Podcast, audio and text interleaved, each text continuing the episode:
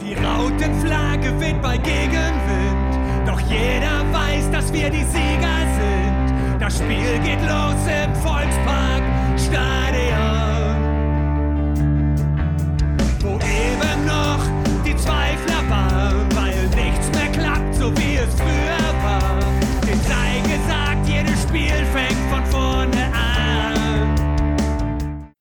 Hallo und herzlich willkommen zur 196. Folge der HSV Klönsdorf.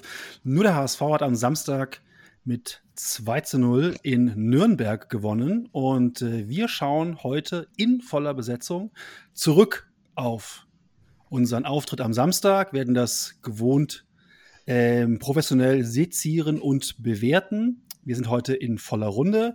Ähm, Krishan, Fiete und Chris Hallo und moin zusammen. Moin, moin. So, Moin. Endlich, endlich mal im Chor. Das war heute mein Plan. Ähm, heute habe ich mir ein kleines Spiel ausgedacht. Ähm, ich nenne es HSV Klönstuf Mikado. Wer zuerst über den Schiri spricht, hat verloren. wünsche euch viel Spaß dabei. Wünsche jetzt für den Chris ein bisschen die Arschkarte, weil der das Spiel so ein bisschen analysieren muss für uns. Aber naja, gut. Ich verstehe, Aber den, hast- ich verstehe den Witz und ähm, Tatsächlich war es ja, was- geplant. Nee, tatsächlich war es geplant, da am Schiedsrichter äh, die, diese Schiri-Diskussion sogar hinter die Analyse zu packen. Weil, äh, Das, ja, das da- hättest, du nicht, hättest du nicht geschafft. Ich weiß, es war ja auch nur ein Gag. Ich hatte mir, hatte mir überlegt, wer zuerst den Schiri erwähnt, muss zur Strafe lebenslang grün-weiß twittern oder irgendwie sowas. Und äh, das wäre meine Strafe gewesen. Aber gut, ähm, kommen wir zum ernsten Teil. Ähm, letzte Woche Freitag viele Fragezeichen aufgeworfen von Darmstadt. Der HSV gibt die passenden Antworten am Samstag auf die Fragezeichen des vergangenen Spiels. Chris, würdest du dem zustimmen? ja, also die Vorzeichen standen nicht gut. Durch die äh, Sperre von Renzi bin ich ein bisschen skeptisch reingegangen. Und ja, gut, als ich dann halt auch die Formation gesehen habe, habe ich mir, das ist was Neues, das kann voll gut sein, das kann auch voll schief gehen. Und naja, bevor ich mit Analyse starte, ähm, zur Erklärung, ich hatte das gleiche Problem wie du, Jan. Ich musste es nachgucken. Und ich bin irgendwann mal in der zweiten Halbzeit dazugestoßen und dann habe ich von den Jungs gehört, ähm, beste, beste Halbzeit. Und irgendwann mal habe ich jetzt auch die Woche häufiger gelesen von vielen in der Bubble, bester Auftritt. Wer sagt hier, das war der beste Auftritt? Ich. Christian? Soll ich gleich was Fiete? dazu sagen, warum oder nicht? Nö. Okay. Ich schweige. Genau. Also, ich kann ja mal raten, ähm, ob ich, ähm, ich versuche jetzt mal wie Christian zu denken. Äh, für meinen Teil, es war tatsächlich nicht der beste Auftritt, aber ich glaube, ich verstehe, warum du das denkst. Äh, oder, also, warum, man kann nicht tatsächlich zu sich kommen. Ich fand nämlich, wir haben ein Spiel gesehen, das ähm, nichts für Fußballästheten war. Also, es war jetzt kein, für den neutralen Zuschauer kein schön anzusehendes Spiel. Oder wenn jemand, der nicht sonderlich Fußball interessiert ist, einfach mal zugucken müsste, dann würde er sagen, boah, war das langweilig. Ähm, warum? In den ersten 30 Minuten ist de facto eigentlich nichts passiert. Ähm, würde man, könnte man behaupten. Ja, das erste, das erste Mal, das was passiert ist, ist, ich darf das Wort Schiedsrichter ja nicht in den Mund nehmen, deshalb sage ich Referee. ähm, das und ein Abschluss von Dompe. Und dann ging das Spiel erstmal los. Aber ähm, wer Fußball natürlich ein bisschen anders guckt und vielleicht ein bisschen Rasenschach mag, ähm, der hatte da schon was bekommen. Das ganze Spiel über war es nämlich so, es war eigentlich ein sehr höhepunktarmes Spiel mit wenigen Aufregern, mit wenigen Oha, oh, das war jetzt spannend, sondern eigentlich eine Leistung, zwei Mannschaften, die sehr taktisch diszipliniert gespielt haben, sich gar nicht mehr, beide haben sich nicht viel ermöglicht. Man sieht, es war auch sehr ausgeglichen. Ich habe mir die Statistiken angeguckt, Ballbesitz ähnlich. Ähm, Nürnberg hat ein paar Torabschlüsse mehr, dafür haben wir ein paar mehr aufs Tor. Hat sich alles nichts gegeben. Ähm, und letzten Endes, und das ist, glaube ich, was, äh, was dem Christian gefallen hat, wir haben tatsächlich unseren Plan eingehalten, eine taktisch disziplinierte Leistung, die mir für meinen Teil ein bisschen offensiv zu mau war. Das war ein Spiel, das hätte auch gut und gerne 0-0 ausgehen können, aber da hatten wir das Matchglück. Da haben wir unsere zwei Treffer gemacht. Und naja, über die, diese Glatzel-Szene möchte ich einfach gerne eher später sprechen. Daher bevor ich mich jetzt im Monolog verrenne, wie seht ihr es? Seht ihr es anders? Habt ihr ein anderes Spiel gesehen als ich? Oder, also weiß Gott, ich habe kein schlechtes gesehen, sondern es ist ein taktisch diszipliniertes. Und das ist eigentlich auch gut, dass wir mit einer relativ neuen Formation einfach das so durchgezogen haben, völlig unaufgeregt. Und das sollte man eigentlich auch zu Ehren wissen. Und gerade das betone ich so, weil ich später noch was zu sagen habe, womit ich mich ganz unbeliebt mache. Christian, du hast eben gesagt, war für dich die beste Leistung bisher. Also, da musst du jetzt auch mal Butter bei die Fische. Chris hat, hat schon tatsächlich ein bisschen äh, in mich reinhorchen können und äh, hat auch die richtigen äh, Gehirnzellen irgendwie ein bisschen getroffen. Ähm, was mir aber zu, oder was du nicht erwähnt hast, finde ich, äh, dass wir auch einen starken Gegner hatten. Ähm, der auch sehr diszipliniert gespielt hat. Ähm, sicherlich gab es da ein, zwei Spieler, die nicht ihre beste Leistung äh, zeigen konnten, gezeigt haben. Ähm, nichtsdestotrotz äh, gehört da auch immer Gegner dazu. Und ähm, ich fand schon, also wir haben, wir haben ein Auswärtsspiel gehabt, wir haben in Nürnberg gespielt äh, gegen einen Konkurrenten. Und ähm, ja, das war ein souveräner Auftritt. Ähm, ich muss auch sagen, dass ich von neutralen Zuschauern gehört habe, dass die eigentlich ein gutes äh, Zweitligaspiel auf hohem Niveau gesehen haben.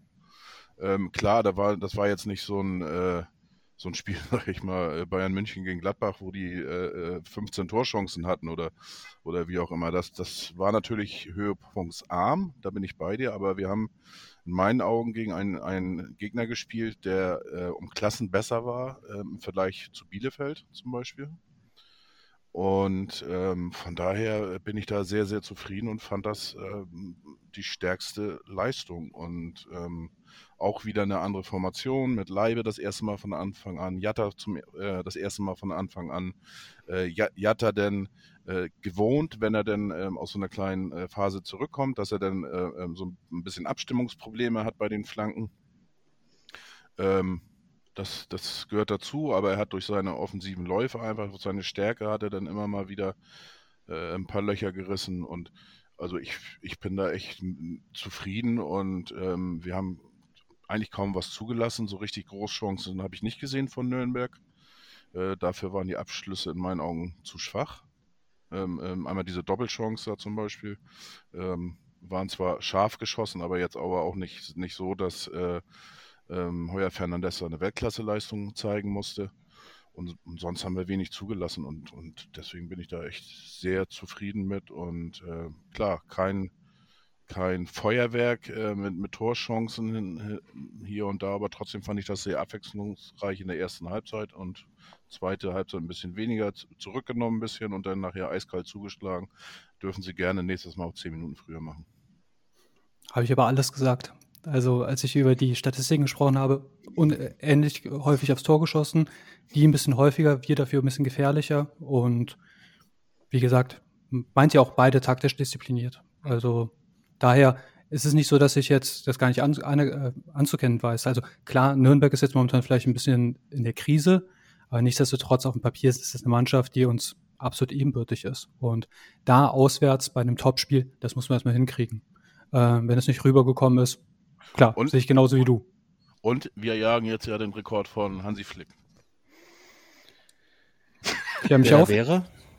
Äh, muss ja mit den Auswärtssiegen in Folge im Profifußball in Deutschland zu tun haben. Wir das haben jetzt, jetzt äh, HSV-Rekord aufgestellt mit sieben Siegen in Folge auswärts und äh, also in der Liga. Ich weiß nicht, was Hansi Flick mit Bayern hatte, keine Ahnung. 17, war, das nicht, war, waren das nicht schon acht? Das ist auch egal, aber jedenfalls, ja. ich habe nur die Überschrift gelesen, weil es interessiert mich nicht. Das war eigentlich nur hier so ein kurzer Einwurf und okay, hätte ich mich schlau machen müssen. Zahlenspielerei. Also Zweif Fiete. Ähm, Zweifels. Also. Ach so, sorry. Du wolltest noch was sagen. Nee, ja. ja, ja, aber der, jetzt ein Joke, 10 Sekunden. Fiete mach. genau, Fiete, dein Eindruck, äh, dein Eindruck ähm, zu dem, was äh, Christian und Chris eben gesagt haben. Ähm, wir haben jetzt schon mal zwei Meinungen gehört. Wie ist dein Eindruck vom Spiel? Beste Saisonleistung, richtige Antwort oder ja, so ein bisschen Duselsieg hinten raus? Wie, mein, wie schätzt du das Spiel ein am Samstag? Nein, also ich sehe das schon als äh, verdienten Sieg. Wir hatten die besseren Chancen. Chris ja auch schon gesagt hat. Äh, das war ein Spiel auf sehr hohem Niveau. Und das war von, von Nürnberg auch sehr intelligent angelegt. Man hat äh, unsere Schwachstelle so ein bisschen ausgenutzt. Äh, Hayer hat ja halt bei uns hinten rechts gespielt und man hat dann mit hier Möller-Daly ist ja immer auf links gezogen, obwohl er eigentlich offiziell auf der 10 gespielt hat, aber er ist ja immer nach links gezogen und hat versucht, äh, Hayer auszuspielen. Und äh, das hat Hayer eigentlich recht gut gemacht und äh, äh, hat das größtenteils gut gelöst, muss ich schon sagen. Ähm, mit Jatta und Dompe auf den Flügeln, das hat das Spiel unheimlich belebt, vor allem den Jatta, also äh, ich bin so froh, dass er wieder da ist. Das, äh, der, der belebt das Spiel nach vorne und nach hinten er ist, der ist ja auch schnell wieder hinten und, und äh, wenn wir mal den Ball verlieren oder so, dann ist er im Mittelfeld dann auch äh, einer, der den Ball wieder, äh, wieder äh, wegspitzeln kann mit seinen langen Beinen. Das macht er richtig gut. Und was mir aufgefallen ist, äh, während er im letzten Jahr eigentlich ja immer nur den Flügel hoch und runter gelaufen ist, hat er vorgestern auch viel in der Mitte gespielt und, und war überall auf dem Feld zu sehen, im Grunde genommen. Also hat sich nicht nur an den Flügel gehalten, sondern ist auch in die Mitte gezogen, ist äh, vors Tor gezogen und so, also das hat mir, äh, also ist mir aufgefallen und, und hat mir eigentlich auch gefallen. Das Spiel war, wie gesagt, war ein Spiel auf, auf sehr hohem Niveau. Allerdings äh, glaube ich nicht, dass es die beste Leistung bisher war. Ich fand die Leistung gegen Heidenheim eigentlich immer noch die beste. Das war auch ein anderer Gegner. Haben wir letztendlich ja auch gewonnen, aber äh, das war das Spiel war noch auf ein bisschen höherem Niveau. Fand, fand ich. Es ist ja subjektiv alles. Aber äh, nichtsdestotrotz, äh, ich war ein Spiel auf hohem Niveau und, und äh, nur als äh, Außenstehender, der sich, wie Chris sagt, nicht für Rasenschach interessiert, war die letzte halbe Stunde doch dröge, wollen wir mal so sagen, weil es eben keine, keine Höhepunkte gab, außer unserem Tor. Ja, erschreckend eigentlich, dass von Nürnberg in der zweiten Halbzeit wenig kam. Und auch, was ich jetzt, ich habe es ja, wie Chris eben schon sagt, ich habe es Samstag nicht live gesehen. Ich habe in der 70. angeschaltet und habe dann eigentlich so ein Spiel gesehen, wo ich dachte, ja, wenn die nicht irgendwie einen Sonntagsschuss machen, der abgefälscht ist, dann gewinnen wir das hier. Mit einem 2 oder 3-0. Das war mein Bauchgefühl die letzten 20, 25 Minuten. Bei der Aufstellung habe ich mich total drüber gefreut. Ich habe gedacht, so, ach cool, ähm, Walter ist echt mutig in der Aufstellung. Denn Leibold hat seit einem Jahr nicht mehr gespielt. Dann auswärts unter den Vor Vorzeichen, die in Nürnberg waren, gibt er ihm trotzdem das Vertrauen, lässt sie von Anfang an spielen. Ähm, letzte Woche nicht eingewechselt worden. Dompe war klar nach der guten Leistung und den äh, roten Karten, da war Platz in der Aufstellung, da rutscht er rein. Auch Jatta, lange Zeit nicht gespielt, sofort von Anfang an in Nürnberg, schweres Auswärtsspiel, neue Formation, auch taktisch neue Ausrichtung, Chris hat es eben gesagt.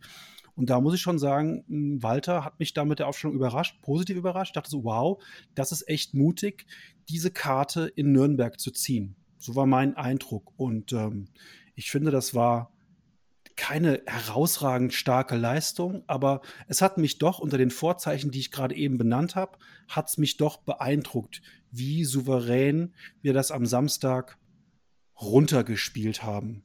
So war mein Eindruck. Zu Leibe möchte ich noch sagen, er hat ja auch deswegen gespielt, weil Muheim hier Anfang der Woche einen Hexenschuss gehabt hat und die Woche über nicht trainiert hat. Äh, insofern, er, er war zwar wieder fit, aber äh, äh, das äh, hat, wie gesagt, hat nicht trainiert und, und deswegen ist Leibe in die Mannschaft gerutscht. Wobei, also um die Leistung mal von Leibe einzuordnen, jemand mit gesundem Menschenverstand kann, muss aus dem Häuschen sein. Jan hat's gesagt, erstes Spiel nach einer ewig langen Verletzung, die Vorzeichen und und und. Dafür hat er sich sehr teuer verkauft. Aber ähm, ich sehe ja, wie, wie fair wir zu unseren eigenen Spielern sind. Und wenn beim Muheim, wie gesagt, ein Grad zu weit nach links oder rechts gespielt wird, dann wird gemotzt. Und deshalb natürlich auch da, bevor der Leibe jetzt zu hoch gepusht wird, man hat schon gemerkt, dass er ein Jahr nicht gespielt hat. Abstimmungsprobleme. Ähm, da hat man das zum Beispiel gesehen, ähm, Ferro auf den, den Ball zurückgelegt, auf den falschen Fuß, hätten Gegentreffer geben können. Dann auch, wo der Ball zum Beispiel über segelt, der, der steht schon nicht richtig. Also, das sage ich jetzt gar nicht, weil ich, äh, ich habe kein Problem damit, wenn er sich wieder Spielpraxis holt, weil das war ein gemessen an den ähm, Vorzeichen ein souveräner Auftritt. Aber es war keiner, wo jetzt Muheim-Feinde, in Anführungsstrichen, jetzt ähm, eine große Argumentation auf, drauf aufbauen sollten. Weil der ein fitter Muheim hätte es wahrscheinlich immer noch besser gemacht. Natürlich, er hatte auch die Spielpraxis. Ja. Ähm, mir, mir gefiel trotzdem die linke Seite am Samstag besser als die rechte Seite, was aber nicht an Leibold lag, sondern in der Gesamtkonstellation.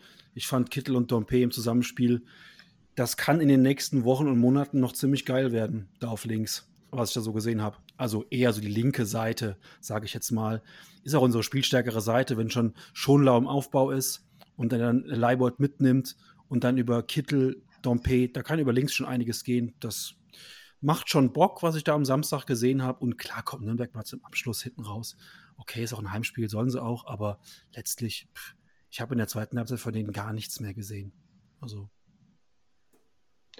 Die linke Seite von Nürnberg also unsere rechte Seite äh, äh, ist äh, ja auch stärker, die stärkere Seite von Nürnberg.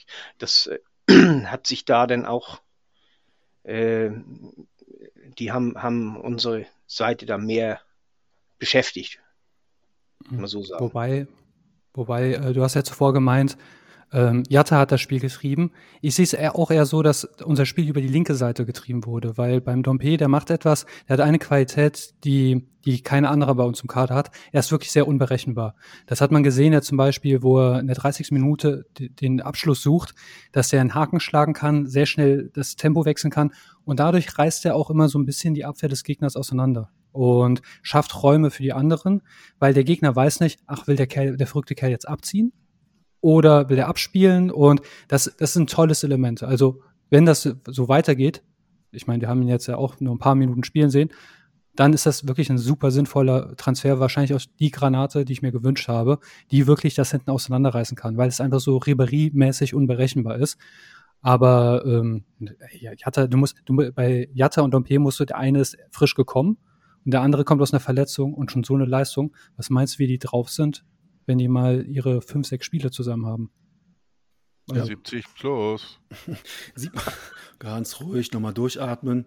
Ähm, sieht man halt auch an dem, an dem ersten Kontakt, der ist halt nicht, also die, bei dieser Chance, die du gerade beschrieben hast, Chris, der erste Kontakt von Dompe ist nicht so richtig geil. Aber trotzdem macht er da noch ein riesen Ding draus und Martenia mit einer für mich herausragenden Parade mit den Fingerspitzen über die Latte gelenkt. Das ist ansonsten sicher das 1 zu 0. Tim Walter hat in einem Interview gesagt, war schlecht geschossen. Ich bin da eher auf Seiten des Torhüters.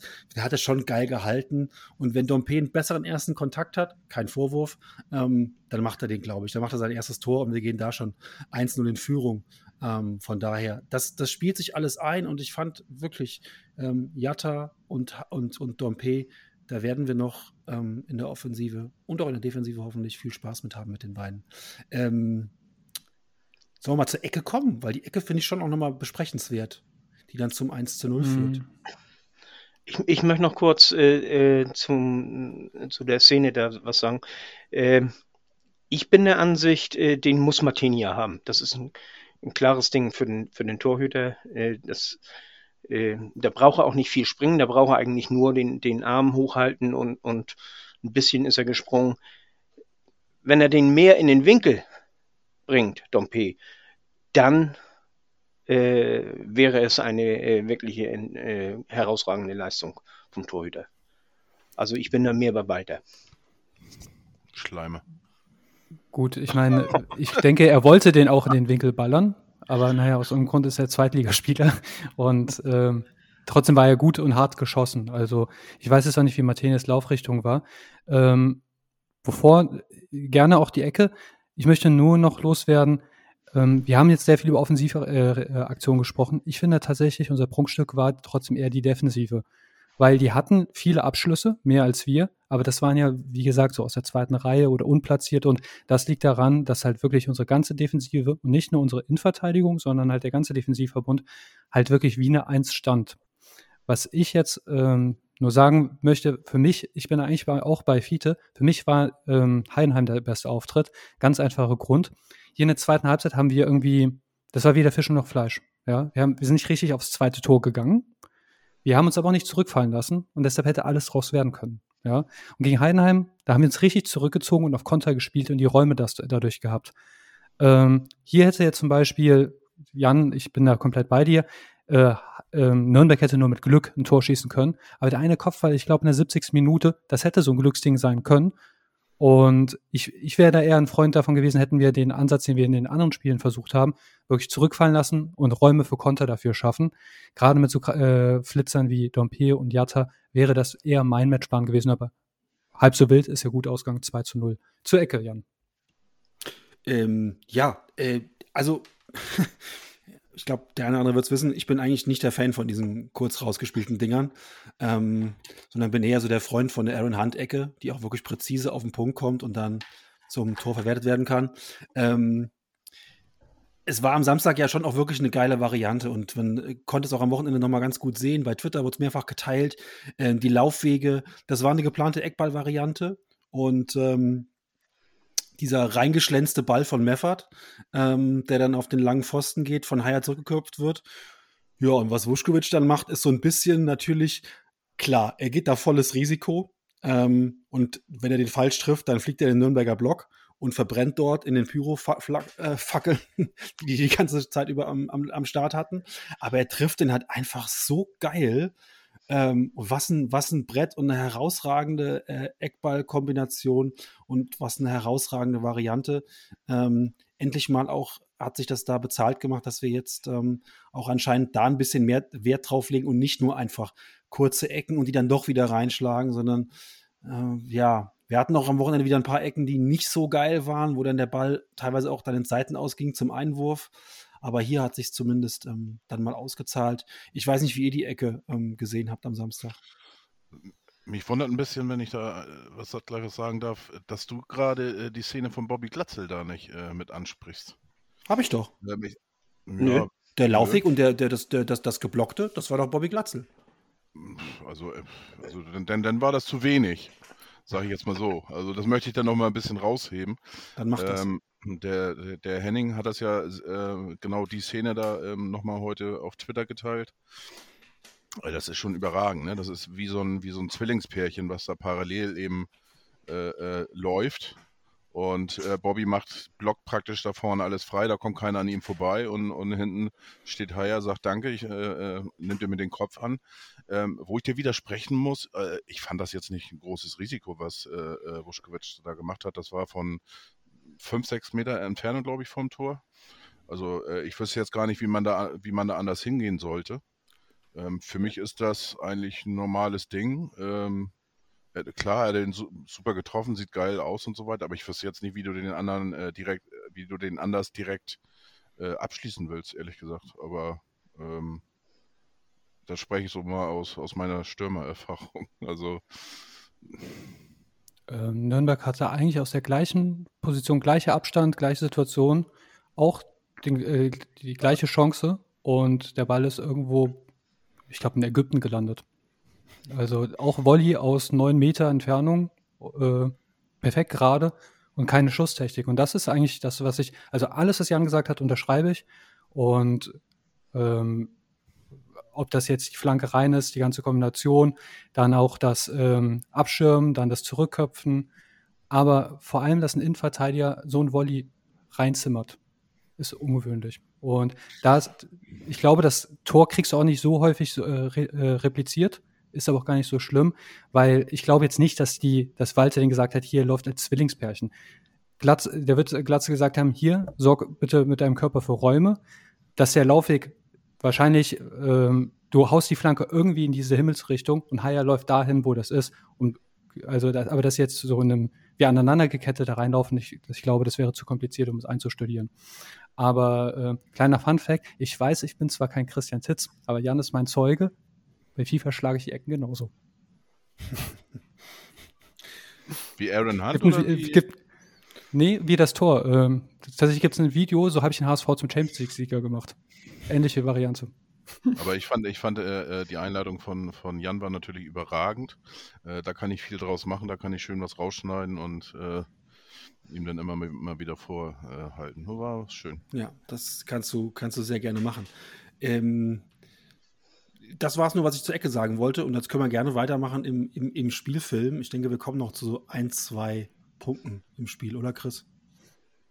Mir persönlich fällt eigentlich nur noch eine Szene ein und das ist jetzt, äh, da muss ich irgendwas über Werder Bremen äh, twittern, tatsächlich der nicht gegebene Elfmeter. Ähm, hat jemand 2-0 was anderes ähm, noch?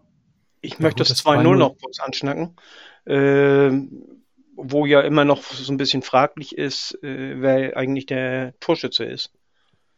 Also äh, ob Glatzel oder, oder Reis, so richtig geben die das, äh, die Bilder das nicht her, finde ich. Und Also ich habe meine Auf- Wette gewonnen, ich habe auf Glatzel getippt, also von daher. ja, offiziell ist Glatzel Torschütze, aber ich möchte mal sagen, kann man beiden geben. Ähm, da Glatzel ja, wie wir alle wissen, nur mit dem Kopf treffen kann, wenn überhaupt. Ähm, Das stimmt. muss es das Tor von Reis Kann er das sein. ja gar nicht sein. Kann das ja gar nicht gewesen stimmt. sein. Da hast du recht. Das ist richtig. Ich mag den. Jan wirklich sehr. Ich mag ihn wirklich sehr, aber ich wollte, dass Reis trifft, weil Glatzel macht mir bei Kickbase zu viele Punkte. Tut mir leid. Ja, mir war es ehrlich gesagt, ich bin da, bin da vollkommen HSV-Fan. Da ist für mich der HSV wichtiger als Kickbase. Hauptsache, wir machen das zweite Tor. Und immerhin waren die letzten zwei Minuten dann die zwei Minuten, die man so ganz entspannt als HSV auch mal genießen kann, einfach hinten raus. Ne? Aber Spiel wenn Reis das Tor schießt. Entschuldigung. Nee, Reis schießt einfach nur die. Der Reis macht wirklich so 30 Meter Dinger, so Traumtore. So, das ist dem einfach zu. Das ist der, das ist Barca Schule unwürdig. So aus Ja, ja, 10 aber Zentimetern ins Tor Je nachdem, also für mich ist es natürlich trotzdem, wenn der Reis das Tor schießt, ist für den HSV kein Unterschied. Ja, Nur stimmt. für mich besser. Genau, für dich vielleicht. Ähm, ja, von mir Dazu muss, dazu muss man sagen, Jan hat äh, Glatzel bei Kickbase. Ja, ich denke mal, dass die Herleitung haben die meisten hinbekommen, aber Äh, nicht, nicht alle, glaube okay, ich. nicht alle, glaubst du. Ja, traue ich unseren Hörern dann doch mehr zu. Ähm, ähm, wir können gerne jetzt gleich zu, zu, zu der ähm, Szene kommen, die Chris eben schon erwähnt hat. Ich möchte nur ganz kurz noch eine Sache ansprechen. Ähm, irgendwie wurde nach dem Spiel kolportiert, Meffert bei 100% Passquote. Ich habe jetzt teilweise Statistiken gesehen, da war er nur bei 98,7.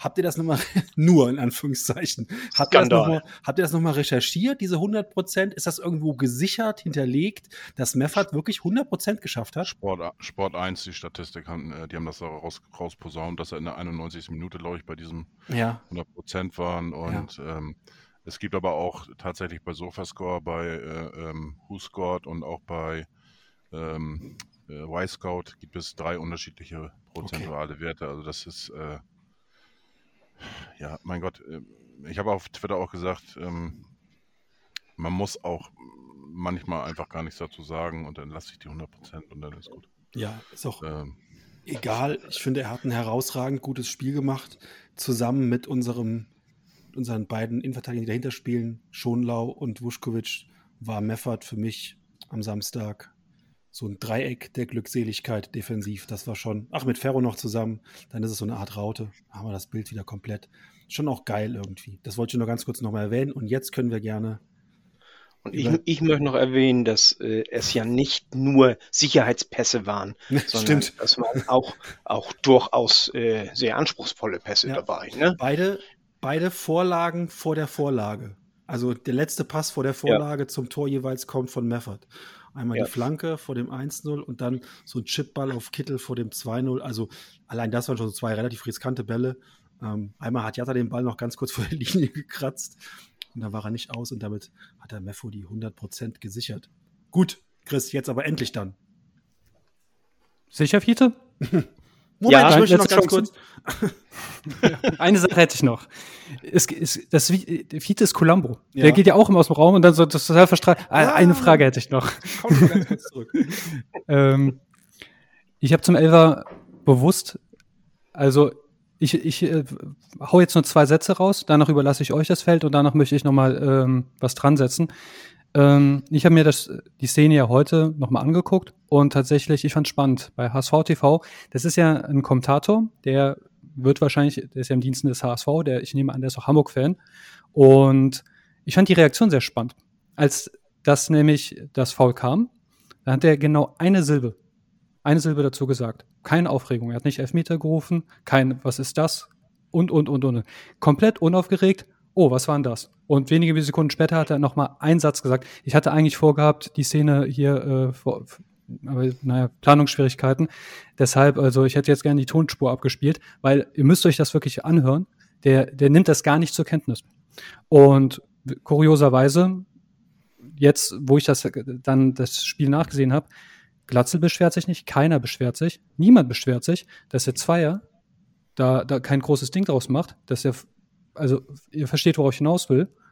Ich, ich will gar nicht jetzt einen auf Referee hier machen oder VR-Experte, nur wenn ich einen Elfer haben will, dann sollte ich doch ein bisschen mit den Armen fuchteln.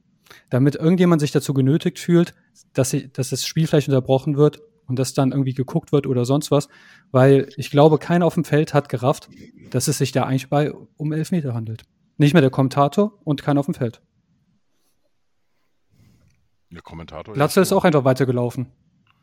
Kommentator hat das ja schon gleich erwähnt. Ähm, äh, gut, bei HSV TV weiß ich jetzt nicht, kann ich nicht sagen, aber ähm, bei, äh, bei Sky, die waren, die, die waren ja schon, Tusche und Hempel waren sprachlos. Das muss ja immer echt äh, auf der Zunge zergehen lassen. Ja, aber nur ein Satz. Aber Tusch und Hempel, ich erinnere mich an Hamburg gegen Bremen, die sehen faul, wo keine sind. Die schreien immer. Ja, aber ähm, ja, die schreien immer, ja, aber da haben sie nicht geschrien, also weil die sprachlos waren. Äh, äh, ich habe auch gedacht, ich, ich habe nur bei Twitter habe ich, hab ich diese Lass-Smileys getwittert dazu und, und das war's. Also äh, ich konnte es nicht verstehen und dann wurde ich in der Halbzeit ja eines Besseren belehrt, weil äh, Sport 1 aufgeklärt hätte, dass abseits gepfiffen worden ist. Dann habe ich ja meinen Tweet auch wieder zurückgenommen ähm, den ich dann äh, nachher eigentlich hätte dann auch wieder zurücknehmen müssen, weil äh, das dann ja doch nicht so war, ähm, weil einige Schiedsrichter auch eben sagten, von wegen, das war gar kein Abseitspfiff, sondern eben er hat tatsächlich auf Stürmerfoul äh, entschieden. Und ähm, das ist eine Sache, wie man da auf Stürmer, das, das, das, keine Ahnung. Zweier ist ja auch sonst einer, der, der dann mal gerne redet. Also da kommt ja gar nichts. Ich, keine, Ich- ich weiß es nicht. Ich glaube, der hat irgendwas, also das ist meine Theorie, der hat irgendwas aus dem Effekt entschieden, weiß selbst nicht, was er entschieden hat. weil, nee, weil tatsächlich, ich glaube, der war in der Situation überfordert, weil normalerweise würde, also wahrscheinlich, der hat das irgendwie so beiläufig registriert und keiner macht einen Bohai, ja. Und ich glaube, ganz ehrlich, da ist der Fehler bei uns zu suchen. Wir müssen da wirklich mit den Armen, wir müssen Elfer auch fordern. Das, da, da Da bin ich also jetzt nie, okay. Da bin ich echt strikt dagegen, muss ich sagen. Also, ähm, ja, okay, weil es ein glasklarer Elfmeter war, müssen wir den fordern, okay. Auf der anderen Seite dann äh, lieber einmal weniger als, als siebenmal zu viel. Und weil ich finde, generell wird das schon zu viel äh, Tobabo gemacht und, und ähm, ja, Ja, aber die Schiedsrichter sind darauf inzwischen konditioniert. Die, die registrieren das gar nicht, wenn nicht irgendjemand mit den Armen fuchtelt. Und das ist halt der Punkt. Ich glaube, der, der Zweier hat das irgendwie so nur beiläufig mitbekommen und dann sollte er irgendwie eine Entscheidung treffen, äh, äh, Stimme voll. So, so kam mir das vor. Aber ähm, es ist auch nur mein Eindruck. Ich glaube nur, wir hätten halt mehr forciert oder vielleicht auch dann eine VR-Entscheidung, vielleicht eine VR-Pause bekommen, wenn wir doch mal ein bisschen kurz signalisiert hätten, ich glaube, wir wollen Elfer haben. Also, Also, wenn, wenn die Theorie stimmt, Chris- Chris- ist das Ding verloren. Ja, nun schrei doch nicht gleich, Fiete. Mein Gott, ich habe mich gerade jetzt mit, mit Chris unterhalten. Ja, aber ich melde mich schon die ganze Zeit, weißt du, und, und äh, lass mich doch auch mal was sagen. Ich finde das ja sehr sympathisch, was du meinst. Da, äh, da gebe ich dir recht. Aber auf der anderen Seite, das andere ist effektiver und äh, Chris hat recht, dass, ähm, äh, dass die Schiedsrichter äh, schon drauf reagieren, ob äh, von der Mannschaft irgendwas. Also wenn von der Mannschaft nichts kommt, von, äh, von beiden Mannschaften, dann lassen die das einfach laufen und so. Und das hat Zweier in meinen Augen nämlich auch gemacht. Er hat gedacht, okay, es kommt von niemandem hier groß Aufschrei wegen Elfmeter, dann gebe ich Stürmerfaul im Zweifel für den Abwehrspieler. Das, äh, das denke ich nämlich auch. Äh, Abseits konnte das nicht sein, weil äh, wenn, dann wäre es eh nur passives Abseits gewesen und äh, letztendlich auch ein äh, Foul, das äh, äh, fernab vom Ball passiert, ist ein Foul, das strafwürdig ist. Das heißt also, wenn, wenn äh, der Ball am anderen 16er ist und äh, hinten, äh, da fault mein Stürmer den Abwehrspieler oder umgekehrt, äh, dann kann es trotzdem Elfmeter geben. Also, also wenn der Abwehrspieler den Stürmer, sonst ist es ja Freistoß. Aber äh, das, das hat damit nichts zu tun, ob er, ob er im Abseits steht oder nicht. Äh, ein Foul ist ein Foul. Und äh, deswegen, äh, er hat so ziemlich das Falscheste gepfiffen, was man pfeifen konnte. Warum gibt es denn dann kein Signal vom VAR? Ja, das frage ich mich auch. Also ich würde jetzt mal Zweier ganz kurz da komplett rausnehmen und einfach nur mal sagen, also wenn ich doch jetzt da im Keller sitze und sehe diese Szene und sehe parallel, was Zweier da pfeift, dann sage ich doch ganz kurz, äh, Entschuldige Felix, was hast du da gerade gepfiffen? Hast du das, hast du das an Glatzel gesehen? Äh, warte mal ganz kurz. Also irgendwas muss doch da passieren. Also warum passiert an der Stelle nichts vom VR? Das ist nur mal so ein kurzer Einwurf, Chris. Ähm, Theorie, also ich sitze ja nicht im Keller, du warst aber nicht da, ja. äh, leider nicht. Aber ähm, das ist ja unheimlich schnell passiert, dann wurde schnell ausgeführt. Und ich glaube, dann, wenn die geprüft hätten, sind ja schon wie viele Spielsituationen danach passiert. Du, äh, ich weiß nicht, wie es im Regelwerk ist, aber wenn, glaube ich, vier neue Aktionen Ja, ja. dazwischen kamen, kannst du nicht irgendwann sagen, hier doch Elfmeter. Eine neue Wir hätten das Aktion Spiel reicht pausieren müssen. Eine neue Aktion. Genau. Aber die, die sind doch normalerweise so fix, die sind normalerweise sofort dann. Der Ball geht ja erstmal ins Aus und dann ein bisschen neuer Ball. Also es vergehen schon ein paar Sekunden. Ich glaube, zehn, würde ich jetzt mal sagen, zwischen der Aktion an Glatzel und dem nächsten, dem der Spielfortsetzung. Und zehn Sekunden müssen reichen, um dem VR mal kurz da, dem, dem, dem Zweier mal auf die Füße zu steigen. Also äh, das ist das nämlich, das Spiel ist ja nicht weitergelaufen, sondern das Spiel war ja danach unterbrochen, weil der Ball im Aus war. Und äh, da kann der äh, hier VAR dann äh, auch gleich äh, hier sagen, hier, Moment mal, und, und das Ganze mit ihm beschnacken. Ne? Aber, Hm, aber beim VR sind ja auch Schiedsrichter, die sitzen und die sind ja genauso konditioniert. Mhm. Ich glaube, Hot Take, die Italiener hätten den Elfer direkt bekommen. Thomas Weil, Müller auch. äh, ja, die würden wie, wie in Flammen stehen, da sich herumwälzen und Neymar wäre wahrscheinlich dann bis äh, in ein anderes Stadion äh, hätte er sich gewälzt und das hätte so viel Aufmerksamkeit gemacht, dass sie direkt hingeguckt hätten. Ähm, bei mir, ich wusste ja, dass, sie, dass das irgendwann mal jetzt kommt. Also Ich habe es beim Frühstück heute geguckt und selbst ich habe es, obwohl ich wusste, dass jetzt das Foul kommen muss, es nur beiläufig mitbekommen, weil der Glatzel einfach nichts daraus macht und keiner um ihn herum irgendwie äh, äh, macht oder sonst was. Ähm, da, und da ging schon weiter. Und wenn du ein bisschen trantütig drauf bist, dann verkackst du diese 10 Sekunden. Also, das ist meine Theorie. Das darf natürlich nicht sein, da habt ihr auch recht. Aber ich glaube, dann wurde weitergespielt und dann haben die sich wahrscheinlich auch im Kölner Keller gedacht, öh, hätten wir das mal besser gemacht, das fliegt uns um die Ohren. Ja, ich finde zwei Sachen noch ein bisschen, noch ein bisschen, würde ich gerne nochmal zusammenfassen jetzt. Ähm, auf der einen Seite stimmt das natürlich. Du musst ein bisschen was machen, damit du vielleicht da einen Elfmeter bekommst. Auf der anderen Seite haben wir letzte Woche von der gesamten ähm, schreibenden Ex-Schiri-Zunft hat der gesamte HSV so aufs Maul bekommen, von wegen, wir würden nur an der Seitenlinie stehen, wir wären nur am Protestieren, wir würden immer nur das machen, immer nur dies machen. So, und ähm, dann kannst du jetzt nicht in der nächsten Woche dann auf einmal heißen, naja, aber da müssen sie dann was fordern. Das, fordert, das machst du nicht, Chris. Ich will nur mal das, kurz das Bild aufmachen. Ne? Das ist der Widerspruch, der einfach existiert. Auf der einen Seite sagt man halt, wir sind immer nur am Protestieren. Hier sagt man uns, naja, also nicht, nicht Mann, sondern du sagst es in dem Fall, aber das meinst du natürlich nicht so. Du wirfst einfach nur mal die Frage auf. Man kann da nicht argumentieren und sagen, naja, ihr müsst dann auch was draus machen, damit ihr den Elfer bekommt. Das ist so ein bisschen natürlich dann ein zweischneidiges Schwert. Und auf der anderen Seite, ich würde gern Zweier aus der Nummer so ein bisschen rausnehmen, weil die Woche natürlich wieder ja, typisch Zweier und dann wurde wieder die ganze Verschwörungskiste aufgemacht und so weiter. Ich würde gern Zweier da rausnehmen und würde sagen, für mich ist das ein, ein Komplettversagen vom VAR dass da nicht eingegriffen wurde und dass da nicht was gesagt wurde und dass da nicht jetzt richtig was draus gemacht wird, ist einzig und allein dem Umstand geschuldet, dass wir mit 2 zu 0 gewonnen haben. Wenn das nicht passiert wäre, dann würde jetzt aber richtig der Baum brennen. Ähm, wir haben es ja mustergültig gemacht, also vorbildlich, zu vorbildlich, ja. Ähm, weil ich finde schon, natürlich könnte man das jetzt gegenüberstellen, aber es gibt ja ein Mittelmaß, ne? Wenn die Spieler kurz den Arm heben oder so äh, äh, rufen, ja, ist das immer noch weit entfernt von Tim Walter macht irgendeinen Zinnober an der Seitenlinie und äh, Bolt kommt dazu und und und. Das ist ja das, was den Schiedsrichtern primär auf die Nüsse, darf man Nüsse sagen? Nüsse ist nicht so schlimm. Ja. Ähm, ich denke, da muss es Mittelmaß geben und sowieso gibt es kein gesundes Maß mehr. Wenn die, ihr kennt das doch selbst, äh, wenn mal die Stimmung vergiftet ist, ist sie vergiftet. Der HSV wird da jetzt halt einfach unfairer beurteilt als ja. andere, weil jetzt einfach die Stimmung vergiftet ist. Was mich halt nervt, ist halt ganz kurz, Video, dann kannst du sofort, was mich halt nervt, ist dann halt letzte Woche Bild am Sonntag und was auch immer, schreiben alle Ex-Schiris, was der HSV für ein Sauhaufen ist, wie sie sich benehmen und so weiter und so fort. Und jetzt zu der Szene habe ich nichts gelesen. Da hat niemand von den Ex-Schiris irgendwas geschrieben, von wegen VAR-Versagen und so weiter.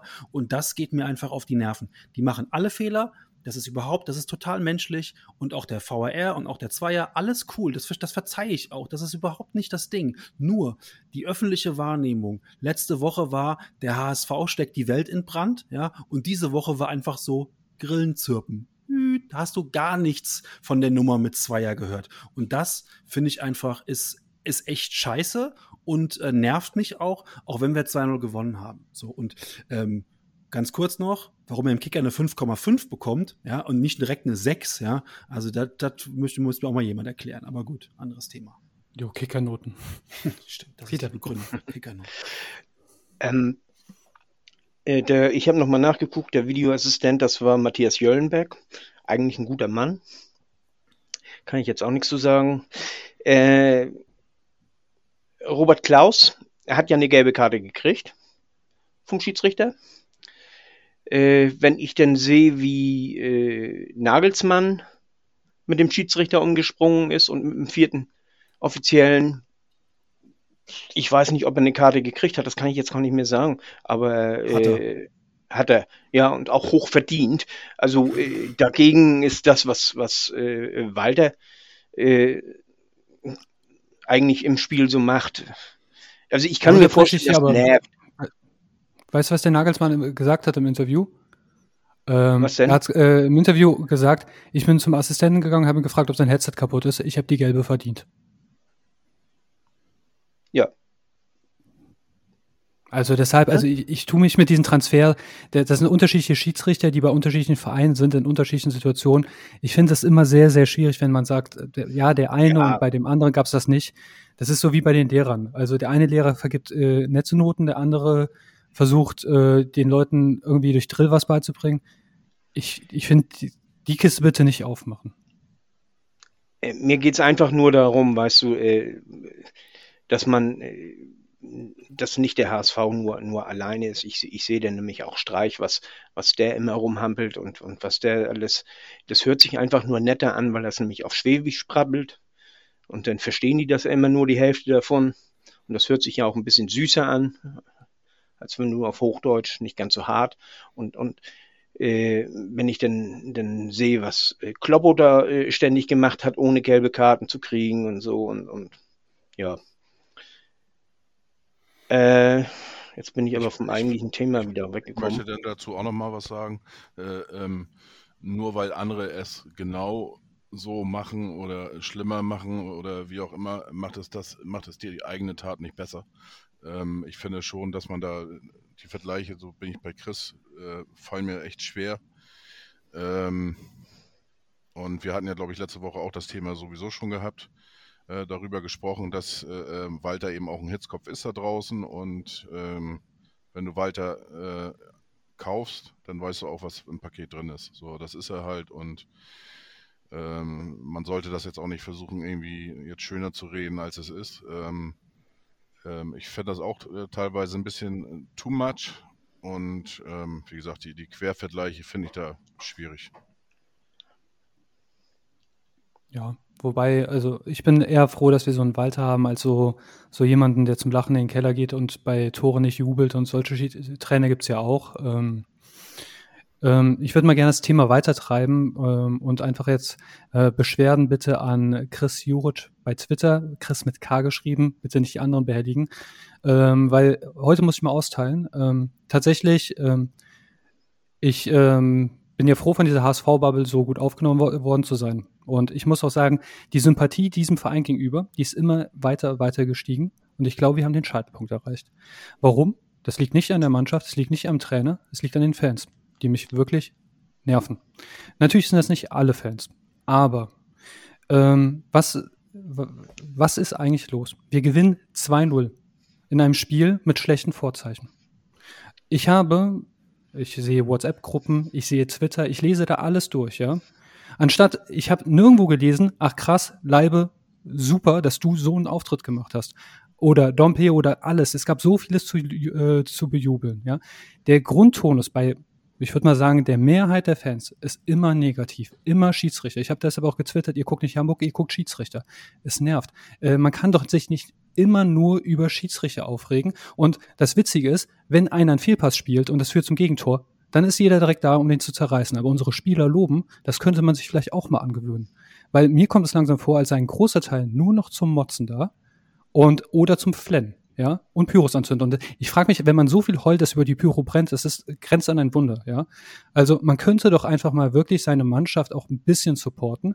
Natürlich, es gibt auch andere Leute, Henning zum Beispiel wurde zuvor genannt, der sich über ein Tor auch mal freut und auch mal was anderes schreibt außer äh, den Schiedsrichter. Aber ihr wisst doch, was ich meine. Und vielleicht sollte man sich mal angewöhnen, auch mal einfach über den Fußball zu sprechen und nicht nur über den Referees. Und auch wenn wir, ich bin auch jemand, der sehr hart auf die Mannschaft manchmal einprügelt oder den Trainer, aber um Gottes Willen, dieses Jahr gibt es mehr zu loben als zu kritisieren, aber ich lese nur Kritik. Ich, Muheim schlecht, Haier schlecht, alle schlecht, äh, dass wir mit diesen äh, ja, rezidierten Spielern überhaupt nicht gegen den Abstieg spielen, ist ein Wunder. Und das geht mir wirklich auf den Nerv. Einfach mal loben können. Sorry, das musste raus ich denke, das es hängt auch so ein bisschen von deiner Bubble ab. Du hast äh, in, in, in einem gewissen Teil überschneiden sich unsere, unsere äh, Blasen ja, aber ne, meine Bubble Nein, ist. Hashtag eingegeben. Also das ist dann ungefiltert. Also ich habe wirklich die, die ja. ganze Timeline durchgelesen nach dem Spiel. Alles, was dazu getwittert ja. wurde. Das, das mag sein. Äh, ansonsten, äh, also meine Bubble ist da positiver gestimmt. Das ist das, was ich dazu sagen möchte. Und, und aber im, im Großen und Ganzen hast du recht, aber das hast du auch bei anderen Mannschaften, wenn ich das so sehe. Kommt mir wenigstens so vor. Ja, ich muss Chris äh, ähm, leider recht geben. Es ist, hat sich in den letzten Monaten ein bisschen gewandelt beim HSV bei den Fans. Da sind auch viele neue dazugekommen. Ähm, ich nehme jetzt mal meinen Telefonjoker. Also ähm, ich sag mal so, die, die äh, ich nehme meinen Telefonjoker. Jan guckt ein bisschen irritiert. ähm, Im Großen und Ganzen gebe ich äh, äh, Chris aber recht. Gut. Dann machen wir doch einen Deckel auf das Spiel in Nürnberg. Oder möchte noch jemand jetzt noch kurz was analysieren, beschreiben oder dazu äußern? Ich, ich muss äh, ja gleich raus weil äh, ich ja leider arbeitstechnisch noch einen Termin habe. Äh, nichtsdestotrotz möchte ich natürlich äh, oder würde ich gerne, auch wenn's, äh, wenn wir dann erst über den Gegner reden oder viele gleich, äh, gerne nochmal eure Tipps abfragen. Mein Tipp ist 5 zu 2 gegen den KSC. Chris, dein Tipp. Äh, ich gebe kurz den anderen Vortritt, weil ich weiß erst seit einer Sekunde, dass wir gegen Karlsruhe spielen. okay, Jan? Ähm, ja. oh Gott. Ähm, wir gewinnen 2 zu 0. Fiete. 2-1. So, ich schreibe noch. Chris, du hast jetzt noch einen kleinen Moment. 2 zu 1 war das, Fiete? Ja, 2 zu 1. Den Oma-Tipp, jetzt geht er schon auf Nummer sicher, weil er führt hier. Unfassbar. Chris. 1-1. zu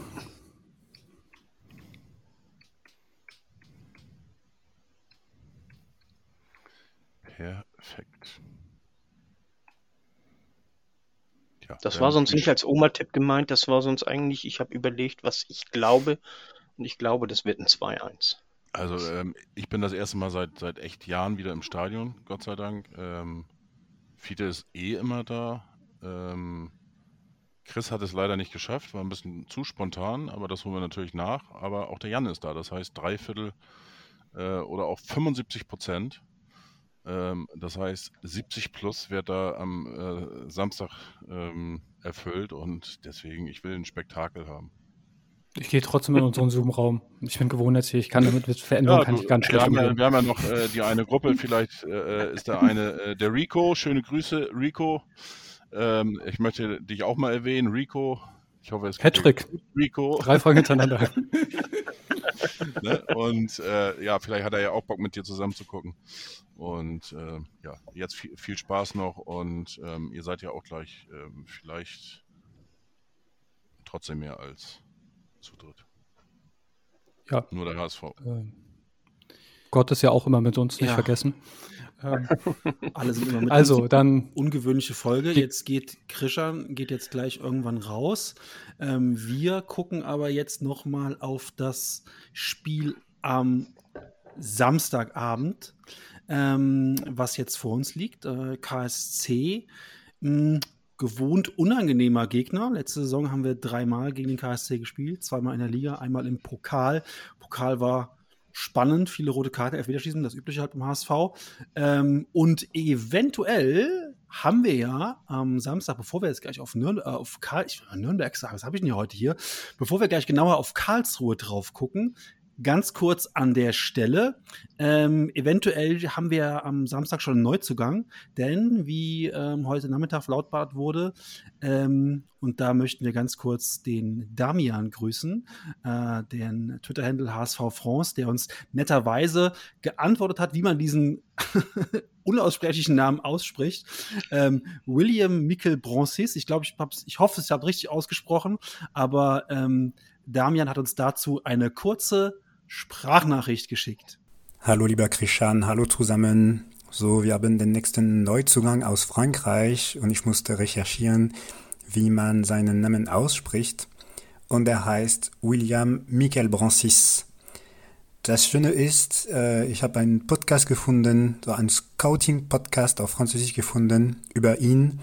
Und ich fand das sehr interessant zu hören, dass er noch sehr jung ist, er ist 18, aber dass äh, er was äh, gezeigt hat, sowohl vorne auch äh, als auch in der Defensive. Ähm, und das ist sehr, sehr vielversprechend. Und wenn man weiß, wie Tim Walter mit äh, jüngeren Spielern arbeiten kann, ich bin sehr gespannt, äh, was das bringt und wie er sich bei uns entwickelt. Ich wünsche euch eine schöne Folge und einen schönen Abend und danke für die tolle Arbeit Woche für Woche. Tschüss, bis bald. Bonsoir Christian, bonsoir à toute l'équipe du HSV Klunstouv. Tu m'as demandé d'enregistrer un petit message en français. Eh ben, ce sera un message de bienvenue à notre nouvelle recrue, William Michael Brancis, qui nous rejoint, euh, arrière droit. Euh, et je suis très heureux et presque fier qu'en l'espace de quelques jours, euh, eh ben, on, est dans l'effectif de Français. Donc après Dompé, on, on a Michael Brancis qui, qui arrive au ASFAO et qui va porter le maillot aux losanges. Et, et c'est une petite fierté pour moi et ça va peut-être permettre au ASFAO de gagner en visibilité. Euh, je vous souhaite une bonne soirée, un bon enregistrement et à très bientôt. Ja, vielen Dank an der Stelle, äh, lieber Damian, für deine, für deine Expertise äh, zu ähm, unserem ja hoffentlich Neuzugang und wer weiß, am Fra Samstagabend sehen wir ihn vielleicht schon. Ähm, ja, Fiete, was kannst du uns über den KSC berichten? Äh, der KSC ist ja schlecht gestartet mit einem hier 0 zu 5 gegen Paderborn und ein 2 zu 3 gegen äh, Magdeburg. Hat sich dann in Neustrelitz im Pokal warm geschossen, um dann ein Unentschieden gegen Kräuter Fürth zu holen. Aber seitdem geht's bergauf, kann man quasi sagen. 3 zu 2 gegen Sandhausen gewonnen. Regensburg 6 zu 0 aus dem eigenen Stadion geschossen und jetzt Hansa Rostock äh, 2 zu 0 besiegt. Dazu muss man sagen, äh, sie haben in der Abwehr einige Verletzte und äh, das erst, die ersten beiden Spiele, die verloren gingen, die hat äh, Gersbeck, der äh, Torwart Nummer 1, auch nicht äh, hier bestritten, sondern die äh, hat der Ersatztorwart, ich weiß jetzt gar nicht, wie er heißt, äh, ist auch egal, bestritten. Also da waren sie in der Defensive gehandicapt. Und äh, das hat die ganze Mannschaft auch so ein bisschen durcheinander gebracht. Äh, sie spielen mit einem 4-3-1-2. Das ist äh, mit, mit äh, Badmatz und Schleusener in der Regel vorne in der Spitze. Dahinter hier Paul Nebel, das ist, eine, ist ein junger Spieler, der Mainz gehört, der ausgeliehen ist. Das ist sonst früher immer die Position von Wanicek gewesen, der etwas zurück und auf den Flügel gewichen ist, äh, kann links oder rechts. Äh, meistens Gondorf auf der 6. Und äh, dann haben sie äh, ihre Abwehrkette mit links Heise, dann Franke Ambrosius, unser Ambrosius, der wirklich äh, sehr gut da ins Team passt, muss man sagen. Also der macht sich gut da. Und auf der rechten Seite Tide. Das wird wahrscheinlich so die Aufstellung sein. Gersbeck, wie gesagt, im Tor. Sie sind äh, aus dieser sicheren Abwehr heraus äh, sind sie schnell vorne und können vorne ganz unangenehm werden. Wanicek äh, kann sehr gut seine, seine äh, sehr gut das Spiel lenken. Ist ja eigentlich äh, zentraler Mittelfeldspieler, äh, also oder Zehner. Aber äh, und und äh, Schleusener und und Badmatz äh, schließen ab. Wanicek ist auch sehr torgefährlich. Der Paul Nebel, der ist noch so ein bisschen, ja, äh, noch nicht ganz angekommen, was auch ganz gut so ist. Das wird ein sehr gefährliches Spiel für uns. Also die, die kommen auch mit breiter Brust jetzt. Äh, die waren ja zu Anfang sehr verunsichert und jetzt äh, spätestens nach dem 6-0 gegen, gegen Regensburg äh, sind die oben auf und wollen das Spiel gewinnen. Und Karlsruhe ist äh, traditionell immer sehr emotional dabei, wenn es gegen den HSV geht. Mit äh, Mikkel Kaufmann haben sie ja noch einen weiteren ehemaligen Spieler von uns. Ich weiß, Chris fand ihn ähm, gegen Ende der letzten Rückrunde doch auch einen, einen sehr wertvollen Spieler. Ähm, kann jetzt irgendwie gerade nicht, nicht wirklich daran anknüpfen. Ne? War jetzt zweimal nicht im Kader. Wochenende habe ich gesehen, wurde nur eingewechselt. Ähm, wohingegen, wie du eben schon sagtest, Fiete, ähm, Ambrosius, den habe ich am Wochenende gesehen, ähm, mir schon sehr, sehr gut gefallen hat in dem ganzen System. Und bei Ambrosius darf man auch nicht vergessen, der kommt ja auch aus einer langen Verletzung. Hat jetzt zwar eine Vorbereitung mitgemacht und so darf man auch nicht vergessen, aber ja, dem fehlt einfach auch Spielpraxis und dafür fand ich die Auftritte dann schon auch schon, also zumindest was ich am Samstag äh, oder die am Wochenende gesehen habe, war schon sehr, sehr gut. Soweit dazu. Aber ich glaube auch, es wird das erwartet schwere Spiel. KSC unangenehm und ähm, ja, die kommen vermutlich so mit der Einstellung, ähm, wir haben nicht wirklich viel zu verlieren und die werden uns das Leben zu Hause schwer machen. Wir haben den Druck. Ja, darf man, darf man gespannt sein. Aber ich denke, wir haben mh, hm, soweit alle Mann an Bord, außer den Gesperrten. Von daher sollte es eigentlich auch in unsere Richtung fallen. Wobei, ich glaube nicht, dass es dieses äh, Wir haben nichts zu verlieren Ding ist. Die haben momentan, finde ich, sehr viel zu verlieren, weil die haben einfach nach, nach diesem Katastrophenstart halt einfach so nicht nur den Turnaround bekommen, sondern ein Wahnsinns-Turnaround, ne? Und diese Welle, also diese Erfolgswelle, die wollen die unbedingt mitnehmen. Ich glaube tatsächlich, wenn die jetzt einen Dämpfer bekommen, dann kann das halt wirklich, also es könnte für die so ein bisschen, jetzt nicht Saison, aber vielleicht Hinrunden richtungsweisendes Spiel sein. Wenn die jetzt einen HSV zum Beispiel schlagen, dann, dann sind sie auf einmal direkt in der öffentlichen Wahrnehmung und auch, das glauben sie dann noch selbst wirklich, wieder Aufstiegsanwärter. Wenn sie jetzt ihren Dämpfer bekommen, dann ist alles wieder so, hm, wo geht die Reise hin? Glaube ich gar nicht mal. Also, äh, wenn sie uns schlagen, auf jeden Fall, da gebe ich dir recht, aber wenn sie uns nicht schlagen, dann werden sie einfach sagen, ja, okay, das war der HSV. In Hamburg muss man nicht gewinnen. Haben die die Größe? Ich weiß nicht, also erinnere dich an ein paar Tweets und so, die haben irgendwie ein ganz komisches Verhältnis zu uns. Also Ja, äh, die, die sind dann sauer. Die sind dann sauer bis zum geht nicht mehr. Äh, ähm, dann ist sowieso, äh, sind alle an, möglichen anderen schuld, wenn wir äh, hier äh, gewinnen. Aber äh, letztendlich kreiden sie das nicht ihrer eigenen Mannschaft an. Das- Und, und die Mannschaft, die Mannschaft sieht dann auch, äh, okay, wir haben hier gespielt, wir haben hier verloren, aber äh, ja, wie gesagt, es war der HSV, der HSV ist Favorit. Wir haben es nicht geschafft, was wir wollten, aber äh, letztendlich, okay, Mund abwischen, nächste Woche. Und sobald sie auch nur einen Punkt holen, haben sie gewonnen. Ja. ja, sehe ich auch so. Und ähm, wie wir alle am Wochenende wieder gesehen haben, die zweite Liga äh, hält so manchen Wahnsinn ja auch bereit. Ne?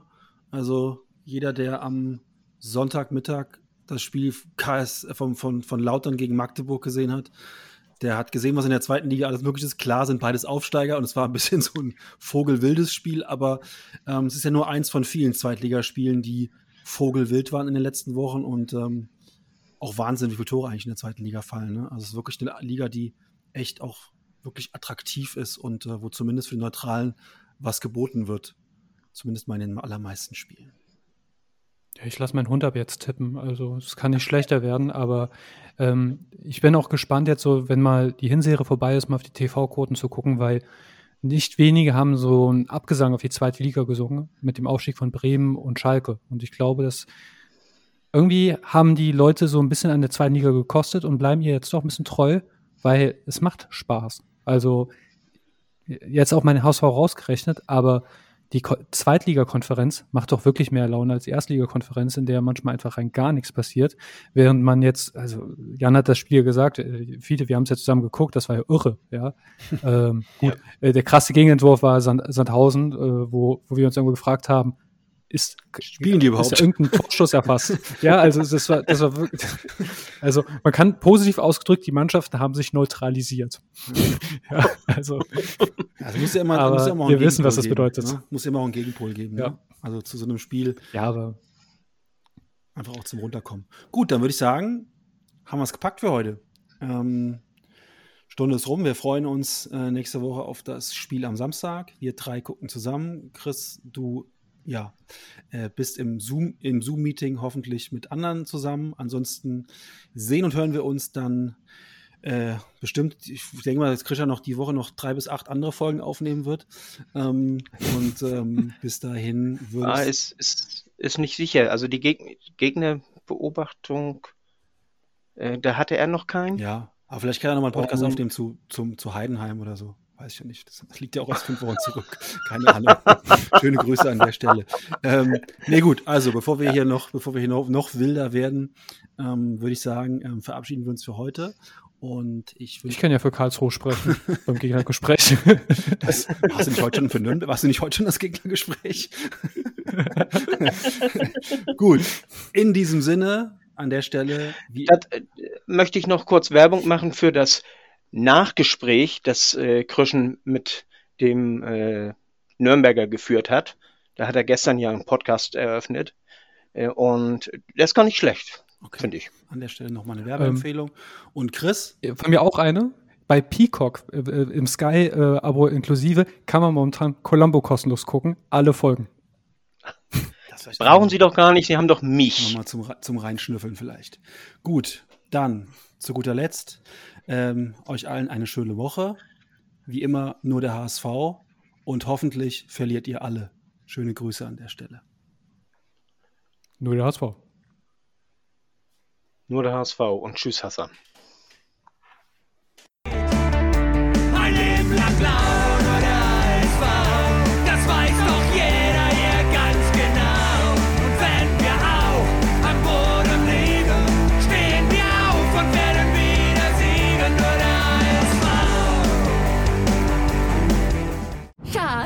bin neu verliebt. Was? Da drüben. Das ist er. Aber das ist ein Auto. Ja, eben. Mit ihm habe ich alles richtig gemacht. Wunschauto einfach kaufen, verkaufen oder leasen. Bei Autoscout24. Alles richtig gemacht. Wie baut man eine harmonische Beziehung zu seinem Hund auf? Puh, gar nicht so leicht. Und deshalb frage ich nach, wie es anderen Hundeeltern gelingt, beziehungsweise wie die daran arbeiten. Bei Iswas Dog reden wir dann drüber. Alle 14 Tage neu mit mir, Malte Asmus und unserer Expertin für eine harmonische Mensch-Hund-Beziehung, Melanie Lippisch. Iswas Dog mit Malte Asmus. Überall, wo es Podcasts gibt.